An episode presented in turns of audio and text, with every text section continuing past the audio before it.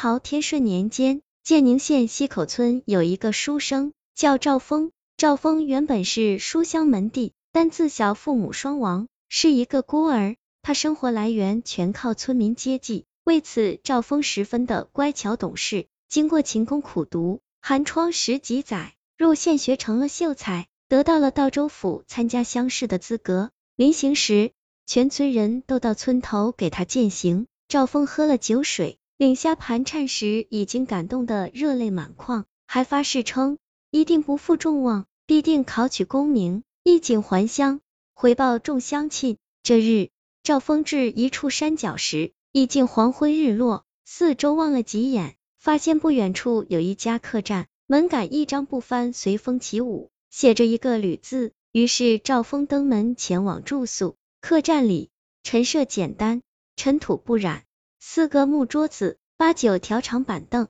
此间一个美艳妇人在柜台前倒酒。见到赵峰进来，美妇眉笑眼开，热情的上前招呼道：“客官是喝酒还是打尖？”赵峰见妇人热情又美丽，竟露出一丝腼腆，行礼道：“小生叫赵峰，上京赴考，路过此地，想住上一晚，请娘子且给我一间普通厢房就好。”那美妇见这么一位年轻俊朗的书生，早笑得合不拢嘴，道：“奴家。”名叫吕七娘，公子，你叫我七娘就好。这店只有我夫妻两人，但丈夫去镇上买货，需三日才回。公子随便怎么住都行。两人一阵寒暄，吕七娘便领着赵峰上了阁楼。未料刚进厢房，那吕七娘就主动卧在床上，露出大白腿，想勾引赵峰。赵峰从未遇到这等艳事，急忙捂脸转身。掌柜的，莫要这般。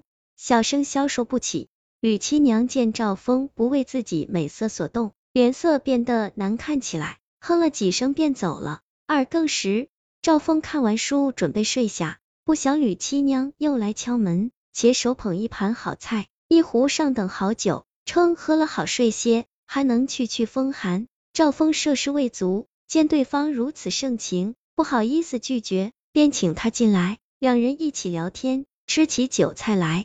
赵峰刚喝几杯，倍感此酒甚是浓烈，没多久便醉得七七八，而那女七娘也醉倒在赵峰怀里。此刻两人干柴烈火，相视一笑，便双双搂抱，干起了能做不能说的事情。一觉醒来，赵峰看着自己衣带尽解，身边还搂抱着的紧穿肚兜的吕七娘，不由得一阵心里发慌。她悄悄起身想离开。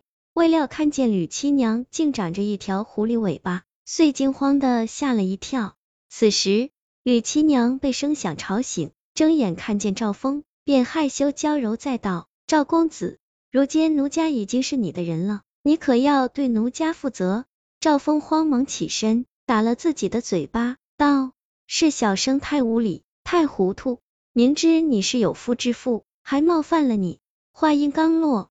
吕七娘却哭了起来，称自己其实是一只白狐成仙，而丈夫叫陈发，是一只红发恶鬼。当初自己在此地竹林修炼，有一天陈发出现，贪婪迷恋上自己美色，于是想要娶自己为妻。吕七娘不肯答应，结果两人大斗一场，无奈吕七娘道行比不过恶鬼陈发，便被他囚禁于此客栈，成了他的娘子。话罢。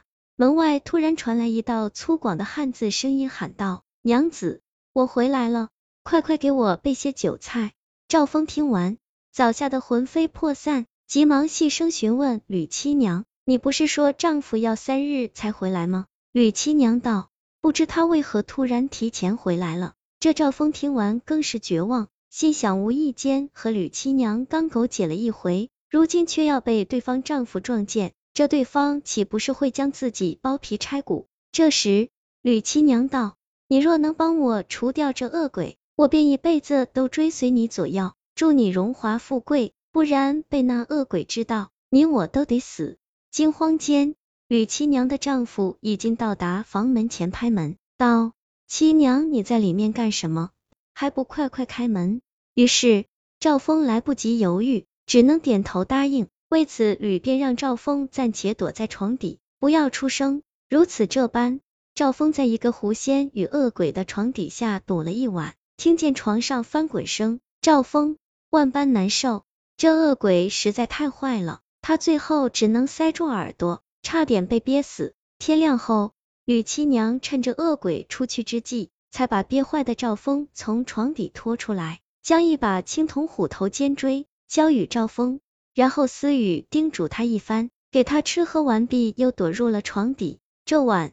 陈发兴致甚浓，便早早的抱着吕七娘上了床。正当两个鬼妖在床上翻云覆雨、尽情欢愉之际，那赵峰为了活命，只好兢兢业业的爬出来，双手紧握着虎头尖锥，对准恶鬼陈发的尾椎骨用力的戳了下去。只听到一声鬼惨叫，陈发脸色瞬间变黑，吐出一阵黑气，便化为了一滩黑水。至此之后。吕七娘恢复了自由身，为了报答赵峰的救命之恩，便陪同他一起赴考，一路上服侍的无微不至。后来赵峰考中举人，衣锦还乡，遂以风光大礼迎娶了吕七娘当妻子。两人婚后恩爱异常，共生了四个儿女，一家人过得非常幸福美好。